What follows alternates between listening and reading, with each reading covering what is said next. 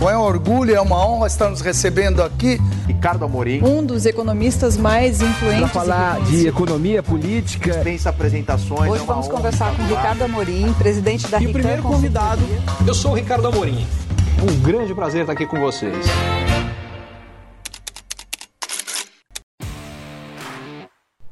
Aqui é o Ricardo Amorim. Eu fico muito feliz que você acompanhe o meu podcast. Hoje eu tenho um pedido. Eu fui indicado ao Prêmio IBEST em três categorias: maior influenciador do LinkedIn, melhor conteúdo de economia e negócios e melhor conteúdo de opinião e cidadania. E eu vim pedir o seu voto. Se o meu conteúdo tem sido útil para você, eu pediria um minutinho seu para entrar no link que está aqui na descrição do podcast e deixar os seus votos em cada uma das categorias para mim. Muito obrigado e curta mais esse episódio do Economia Falada.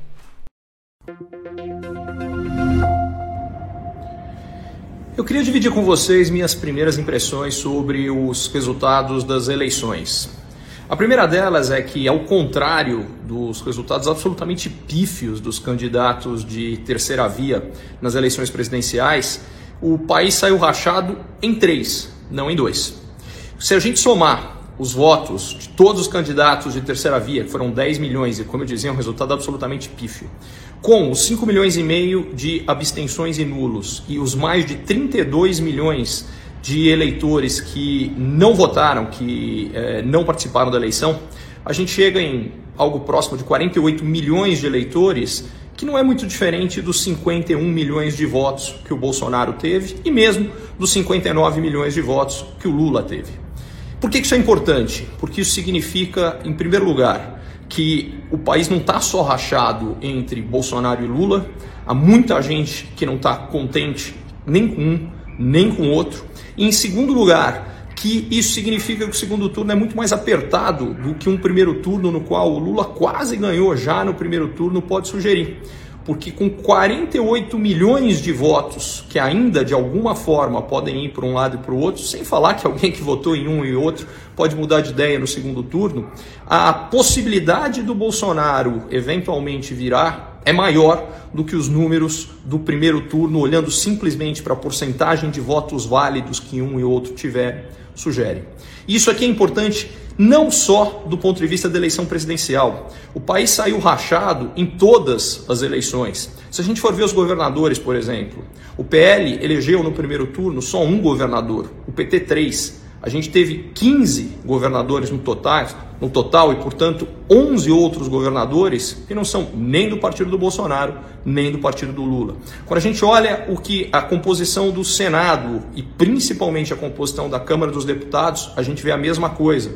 É, partidos que não estão alinhados, pelo menos na largada, com nenhum dos dois, foram os que tiveram mais votos somados. O que significa o seguinte: é ganhe quem ganhar, eles vão ter que buscar esses partidos de centro, ou não, mas enfim, partidos não alinhados já no processo eleitoral, seja com o PT, seja com o PL, para conseguir governar. E isso aqui explica uma outra coisa.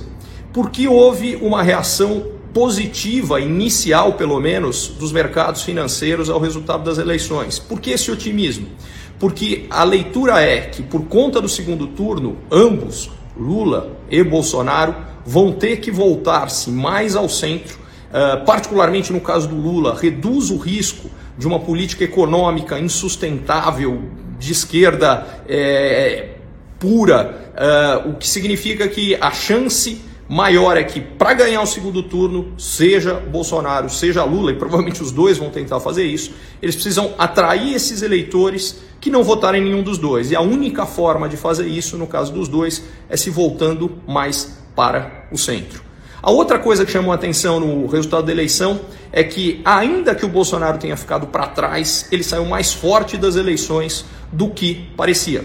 Em primeiro lugar, a distância dele para o Lula no primeiro turno foi bem maior do que, é, bem menor, perdão, do que a distância que os uh, institutos de pesquisa mostravam. Em segundo lugar, quando a gente olha é, o partido que, que mais elegeu senadores, uh, o partido que mais elegeu deputados foi o PL do Bolsonaro.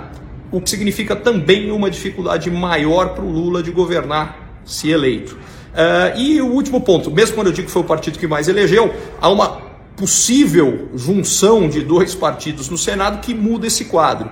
O que quer dizer o seguinte: ainda tem muita coisa que vai acontecer daqui para frente, daqui até a eleição uh, do segundo turno e mesmo após a eleição, que é o que vai definir esse quadro. Ambos, Lula e Bolsonaro, têm condições de formar bancadas que lhes deem governabilidade mas só vão conseguir fazer isso atraindo muita gente que ficou de fora dessa prime... desse resultado da eleição no primeiro turno. Vamos ver a capacidade de cada um deles de conseguir fazer isso.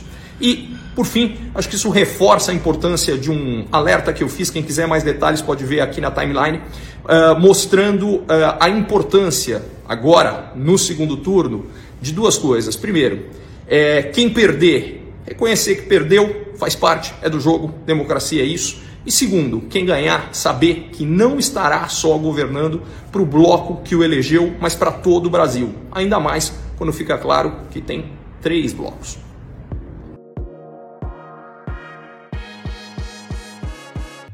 Gostou de mais esse episódio do Economia Falada? Se for o caso, peço um favor. Entre no link na descrição do podcast e vote para mim no prêmio IBEST em cada uma das categorias que eu estou concorrendo. Muito, muito, muito obrigado.